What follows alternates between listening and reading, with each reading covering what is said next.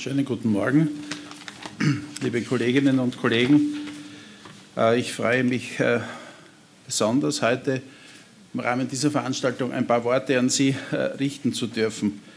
Wir alle wissen, dass wir ja in einer Leistungsgesellschaft leben und dass Leistung letztendlich ja das große Schlagwort des 21. Jahrhunderts ist. Sie werden es im Beruf erleben, wir erleben es jeden Tag in der Schule, wir erleben es aber beim Sport. Äh, und jeder von uns, jeder von Ihnen sollte, müsste, muss Topleistungen erbringen und liefern. Von jedem wird das Maximum verlangt. Doch äh, jeder kann nur im Rahmen seines menschlichen, letztlich auch äh, seines körperlichen Ermessens diese Leistungen erbringen. Und äh, wir als Ärzte und auch ich als Präsident der Wiener und der österreichischen Kammer sollten hier nicht vergessen, dass äh, der medizinische Standpunkt in der gesamten Diskussion für uns ein Evangelium sein muss. Dass äh, der medizinische Fortschritt unaufhaltsam weitergeht, wie die Kollegin Pollack zuerst äh, uns äh, auch äh, mit einem Beispiel dargelegt hat, ist für uns alle ja kein Problem.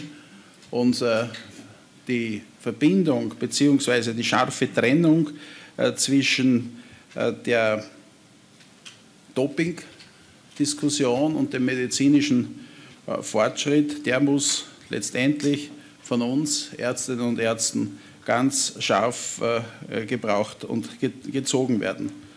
Was vielen Patienten hilft, was eine tolle Methode im medizinischen Bereich ist, kann im Sport ganz einfach aber auch als Doping missbraucht werden. Ich glaube, alle, die heute da sind, denen brauche ich den Begriff nicht extra erklären, aber man fasst zusammen, alles, was mit künstlichen Mitteln eine Leistungssteigerung hervorrufen soll, fällt unter diesen Begriff. Ich möchte nur vielleicht eine ganz kurze Reminiszenz auch in die Historie zurückführen. Der Mensch war immer schon geneigt und auch der, der sich mit der Fitness und dem Training seines Körpers beschäftigt, hier mehr zu erreichen, als es hergegeben wird. Und ich darf da nur an die Griechen erinnern, die angeblich schon Kräuter, getrocknete Feigen und Champignons benutzt haben, um ihre Leistungssteigerung und Leistungsfähigkeit zu steigern. Aber so richtig äh, ausgeufert ist es zu Beginn des 20. Jahrhunderts, wo man äh, äh, androgene, anabole Substanzen verwendet hat. Und äh, wir, wir kennen ja alle die Historie des Missbrauchs von Medikamenten im Bereich des Sports. In Österreich hat dieses Thema daran gegipfelt, dass es also zahlreiche Festnahmen, Einvernahmen in den letzten Wochen gegeben hat. Ich brauche hier, glaube ich, keine Stichwörter nennen. Ich lasse das besser bleiben. Jeder von Ihnen weiß, was hier Sache ist. Ich möchte aber als der zuständige Präsident von Österreich und auch von Wien hier eine Botschaft überbringen, dass äh, wir hier keine Verfehlungen tolerieren, dass wir im Bereich unserer Disziplinarhoheit und in unserer Disziplinarmöglichkeiten sehr wohl massiv durchgreifen.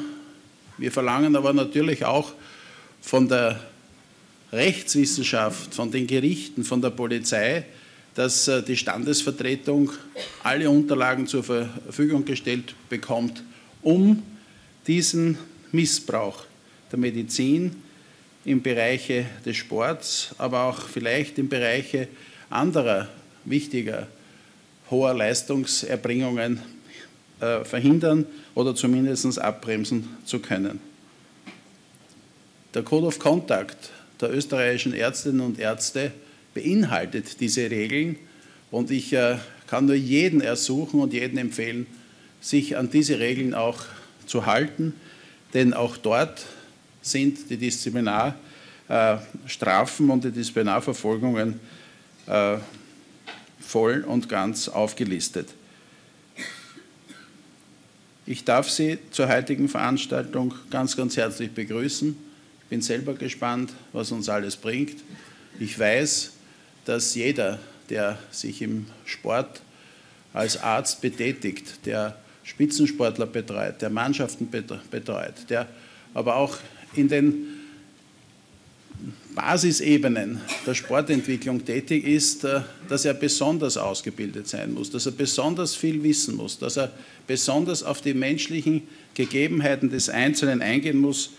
Und ich darf von uns allen und von Ihnen auch verlangen und fordern, dass Sie ein guter Trainer sind im medizinischen Bereich, dass Sie das Richtige immer machen und letztendlich auch auf die Gesundheit ihres ihnen anvertrauten Probanden achten und vor allem, dass sie darauf achten, dass es durch verschiedene Leichtsinnigkeiten, vielleicht aber auch durch Fehler, durch bewusste Fehler zu massiven gesundheitlichen Schäden des Menschen kommen kann, die sich oft erst nach 20 und 30 Jahren auswirken.